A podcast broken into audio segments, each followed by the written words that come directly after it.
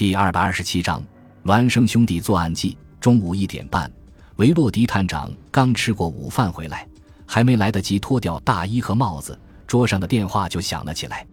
维洛迪探长拿起电话，就听到女人哭诉的声音：“我家主人多林先生，被人杀死了。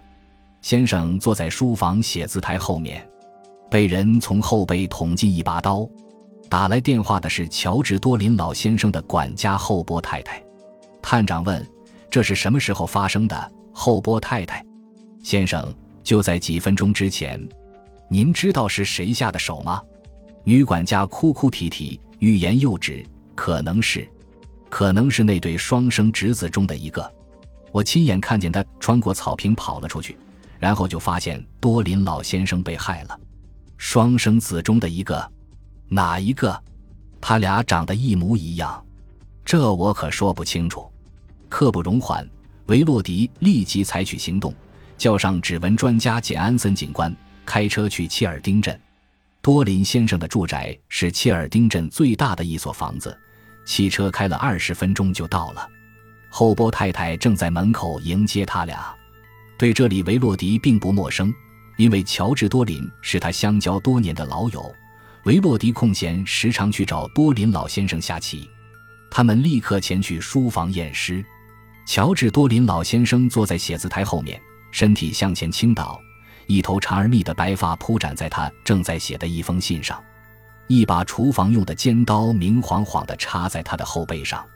维洛迪探长问后波太太：“您在电话里说看见了双生子中的一个从房子里跑出去，这是怎么回事？”有人在窗外重复道：“是啊，好说说，双生子中的一个从房子里跑出去是怎么回事？”这么一会儿功夫，突然有两个小伙子站在那扇通往花园敞开着的落地窗前面。他们中的一个在模仿维洛迪探长说话。无论是谁见了这兄弟俩，都会禁不住感到惊讶，因为两人长得实在太像了。他们个头一般高，肤色黝黑，蓝眼珠，长得都挺精神。而且他俩一向穿着同样的衣服，叫人难以分辨谁是谁。维洛迪探长的目光从尸体转向他俩。发现两人几乎同时把目光从他身上转向椅子上那位死者，而且同时露出惊讶的神情。其中一个问道：“出了什么事了？”探长说：“你们的伯父被人谋杀了。”兄弟俩都是聪明人，他们明白探长知道他俩不会为此而过分伤心难过。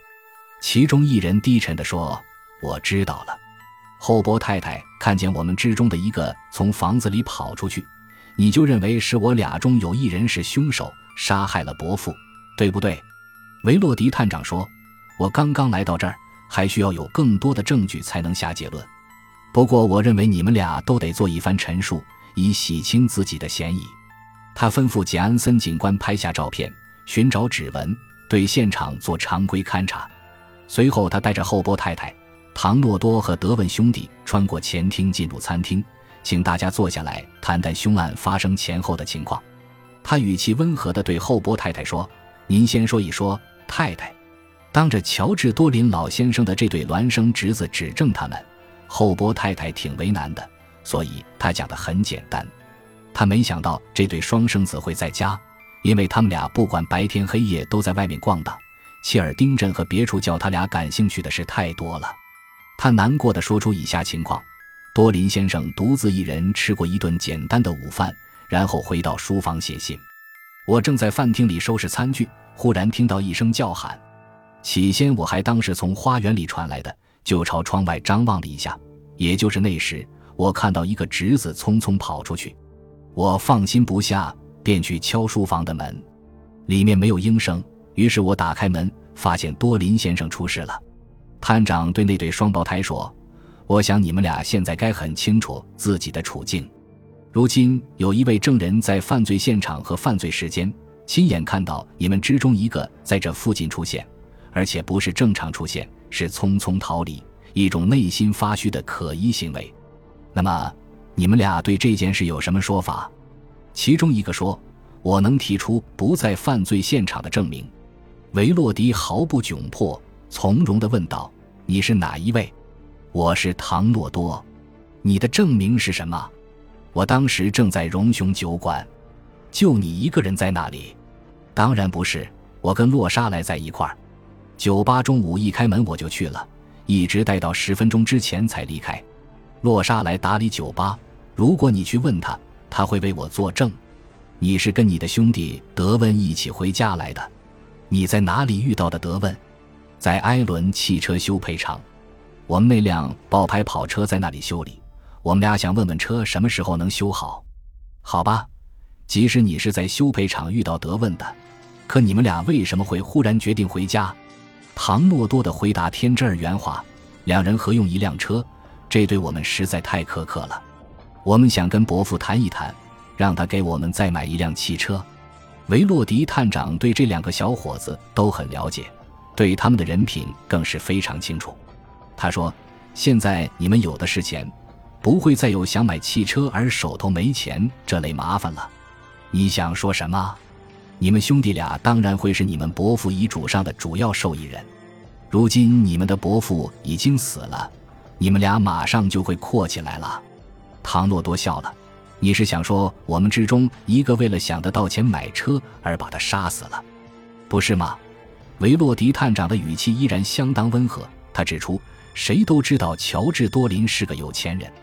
别忘了，我跟他交往多年，我经常听他说，你们总抱怨说他给的零用钱太少，不够花。其实给的已经够多了。让我坦率地说吧，你们俩当中必定有一个可能等得不耐烦了，嫌老家伙总不死。对他的身体这么硬朗感到十分不痛快。现在他死了，你们会有足够的钱挥霍，要买多少辆汽车都行了。唐诺多的声调也很温和。我怕什么？反正有人能给我作证。你们说有人看见案发后，我们中有一个逃离了现场，那你想必是要指控德问了。目前还没有，我还要听听德问自己怎么说。探长的目光转向另外一个小伙子。他坐在椅子上，若无其事地问：“你想听什么？”他的声音跟他兄弟的完全一样，不禁让人感慨造物主的神奇。维洛迪探长告诉他：“后波太太给我打电话的时候是中午一点半，那时谋杀案刚刚发生。你当时在哪里？埃伦汽车修配厂吗？你要是也有不在犯罪现场的证据，请说出来。”德文哈哈一笑：“对。”正像唐诺多说的那样，我是在修配厂碰上他的。我承认，我们是在差几分钟两点到达那里的。我们兄弟俩同时到达那里，只在那儿待了一会儿。不过这我恐怕没法承认，估计艾伦先生不肯帮忙给我做这个证。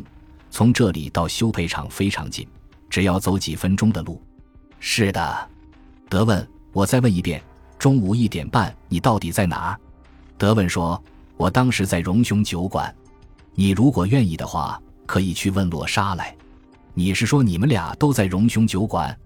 探长这次被搞糊涂了。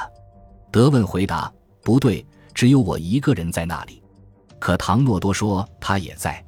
德文仿佛在开一个神秘的玩笑，他咧咧嘴：“我可不是我兄弟的保护人，他当时在干嘛，我管不着。可是我本人当时确确实实在荣雄酒馆。”兄弟俩两张一模一样的脸上都显出一种清白无辜的神情。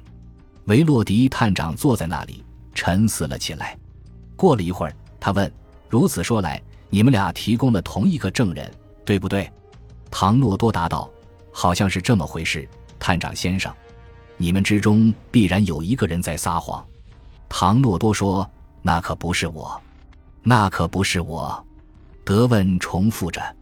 两人如此明目张胆的放肆，终于叫维洛迪探长沉不住气了。他越想越生气，叫出声来：“我明白了，您明白什么了，探长？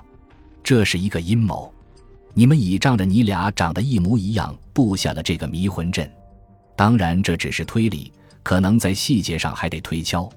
不过，你们这项阴谋已经露了馅，兄弟俩谁也没吭声，不过谁也没显得惴惴不安。”维洛迪探长接着说：“你们为了自由挥霍钱财，都想杀死你们的伯父。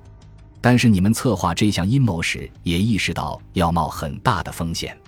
所有蓄意谋杀犯都尽量设法消除或减少这种风险，你们也不例外。你们事先考虑到会遇到不少麻烦。